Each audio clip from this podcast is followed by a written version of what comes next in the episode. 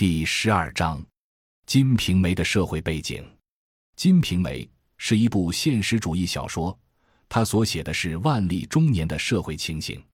他抓住社会的一角，以批判的笔法，暴露当时新兴的结合官僚势力的商人阶级的丑恶生活。透过西门庆的个人生活，由一个破落户而土豪、乡绅而官僚的逐步发展，通过西门庆的社会联系。告诉了我们当时封建统治阶级的丑恶面貌和这个阶级的必然没落。在《金瓶梅》书中没有说到那时代的农民生活，但他在描写市民生活时，却已充分地告诉我们那时农村经济的衰颓和崩溃的必然前景。当时土地集中的情形，万历初年有的大地主拥田到七万顷，粮至二万石。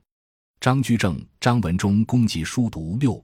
答应天巡抚宋阳山论军粮族民，据万历六年全国田数七百一万三千九百七十六顷计算，这一个大地主的田数就占全国田数的百分之一。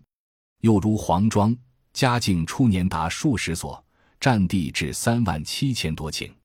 下言描写黄庄破坏农业生产的情形说：黄庄既立，则有管理之太监，有奏代之奇效，有跟随之名目。每处动至三四十人，善作微服，四行五断，乞盖房屋，架搭桥梁，善立关隘，出给票贴，私刻官房。凡民间称驾舟车，牧放牛马，采捕鱼虾梨蚌管仆之属，弥不阔取。而临近土地，则辗转一筑封堆，包打戒制，建母征引。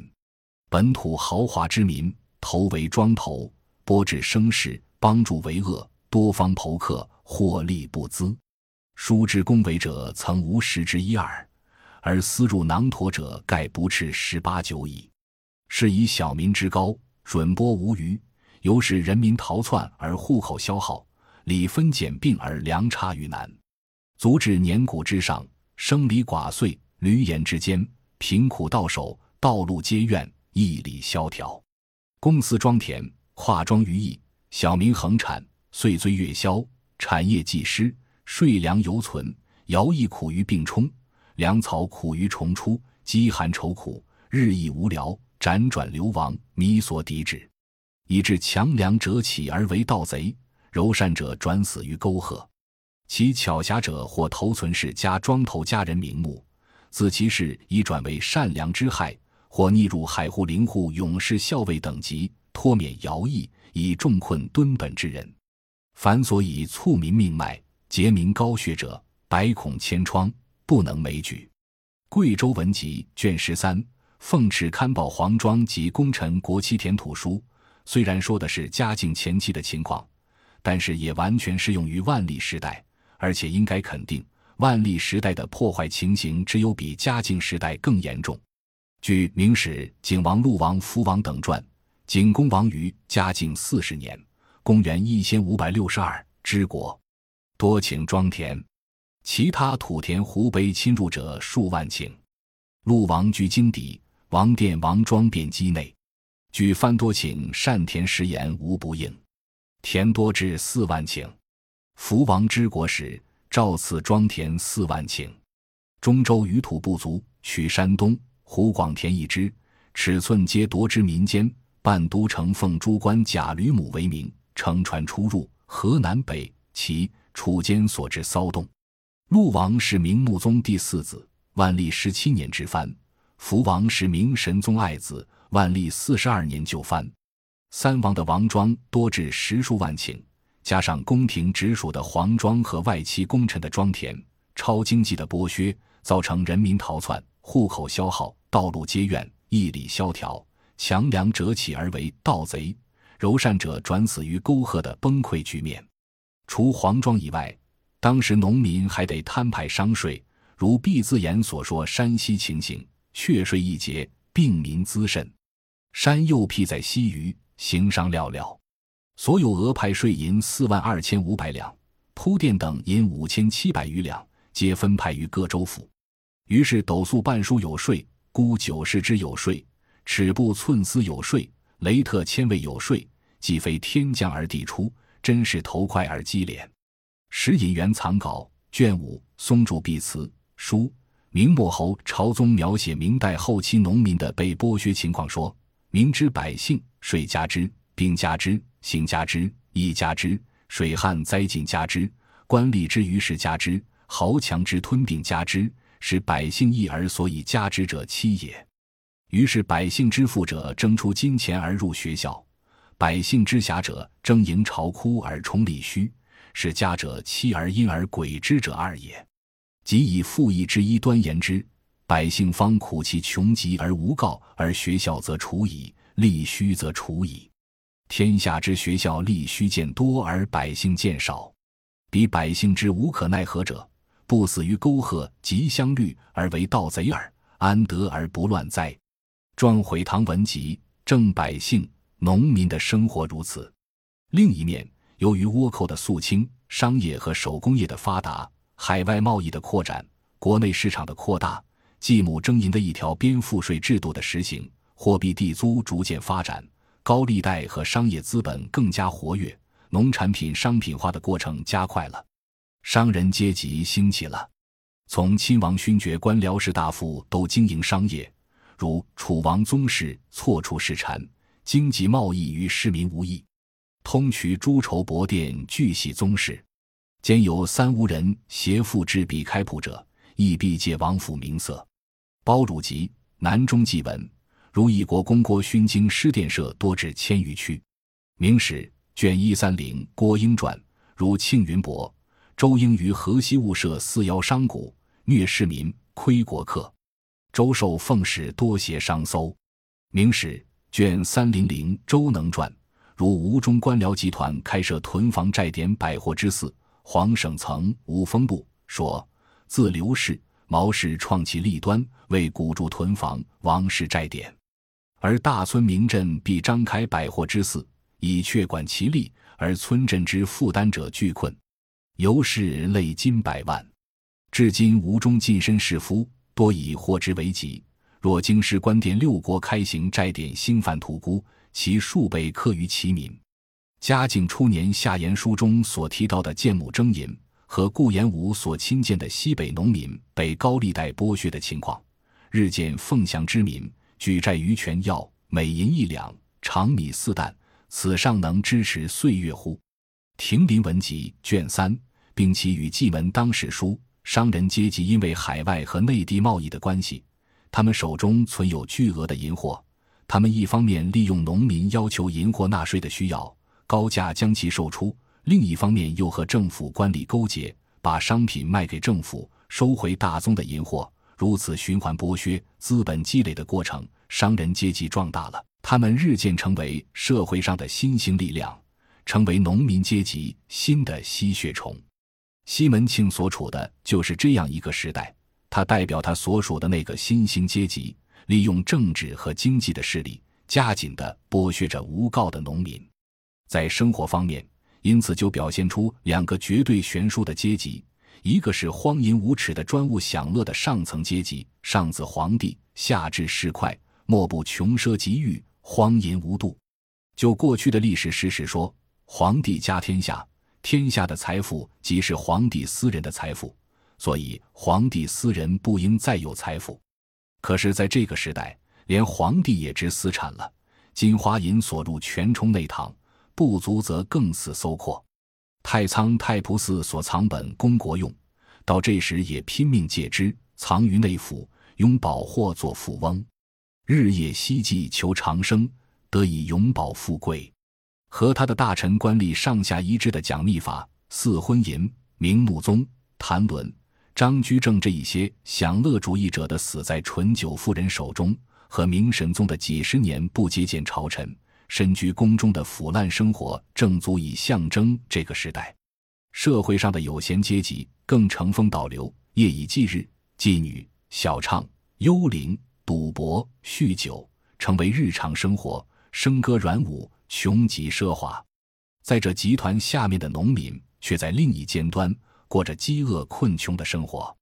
他们受着十几重的剥削，不能不在水平线下生活着，流离转徙，一遭意外。便只能卖儿育女，在他们面前只有两条道路：一条是转死沟壑，一条是揭竿起义。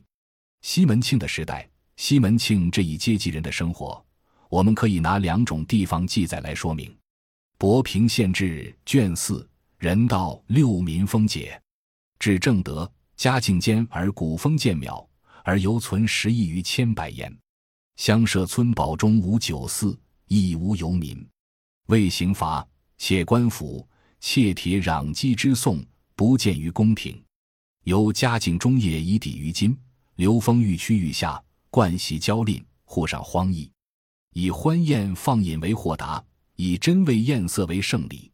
其流至于市井贩与私利走卒，亦多缨帽相携，纱裙细裤，酒炉茶肆，意调新声。勃勃浸淫，迷烟雾阵，甚至娇声充溢于香曲，别号下言于乞丐。竹墨游时，香绿成风，截然地把嘉靖中叶前后分成两个时代。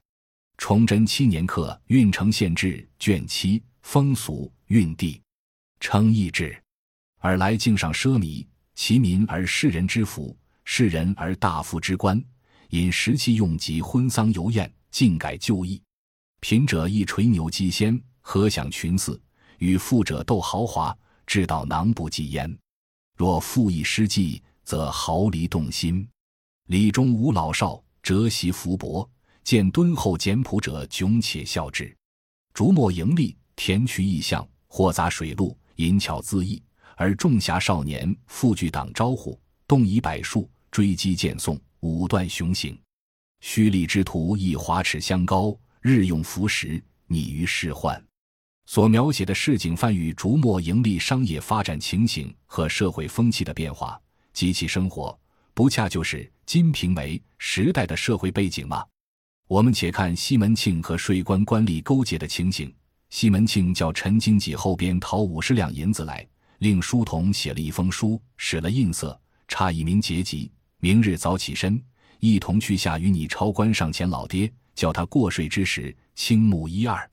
第五十八回，西门庆听见家中卸货，吃了几盅酒，约掌灯以后就来家，喊伙计等着见了，在厅上坐的，细把前后往回事说了一遍。西门庆因问钱老爹输下了，也间歇分上不曾。韩道国道，全是钱老爹这封书，实车火烧使了许多税钱，小人把断香两箱并一箱，三亭只报两亭。都当茶叶马牙香柜上睡过来了，通共十大车，只拿了三十两五钱钞银子。老爹接了报单，也没差巡捕拦下来查点，就把车喝过来了。西门庆听言，满口欢喜，因说到明日少不得重重买一分礼，谢纳钱老爹。第五十九回和地方官吏勾结，把持内廷进奉的情形，英伯爵领了李三来见西门庆。李三道。今有朝廷东京行下文书，天下十三省，每省要万两银子的骨器。咱这东平府做派驻二万两，批文在巡案处还未下来。如今大街上张二官府破二百两银子，干着宗批要做，都看有一万两银子巡。西门庆听了说道：“批文在那里？”李三道：“还在巡案上边，没发下来呢。”西门庆道：“不打紧。”我这差人写封书，封谢礼，问宋松元讨将来就是了。李三道：“老爹若讨去，不可迟滞。自古兵贵神速，先下米的先吃饭，诚恐迟了，行到府里，岂别人家干的去了？”西门庆笑道：“不怕他，设使就行到府里，我也还教宋松元拿回去就是。胡府银我也认得。”第七十八回，当时商人进那内廷钱粮的内幕。李三皇四商量向西门庆再借银子，英伯爵道：“你如今还得多少才够？”黄四道：“李三哥他不知道，只要靠着问那内臣借一般，也是五分行李，不如这里借着，衙门中势力儿，就是上下使用也省些。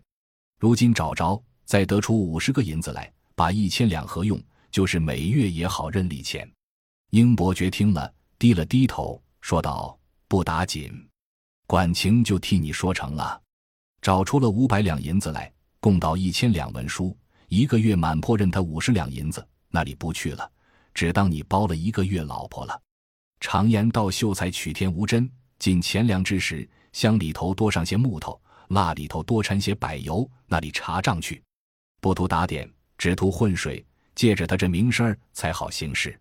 第四十五回，西门庆不但勾结官吏，偷税漏税，营私舞弊，并且一般商人还借他做护符，赚内廷的钱。在另一方面，另一阶级的人却不能不卖儿育女。此话第三十七回，冯妈妈道：“爹既是许了，你拜谢拜谢儿。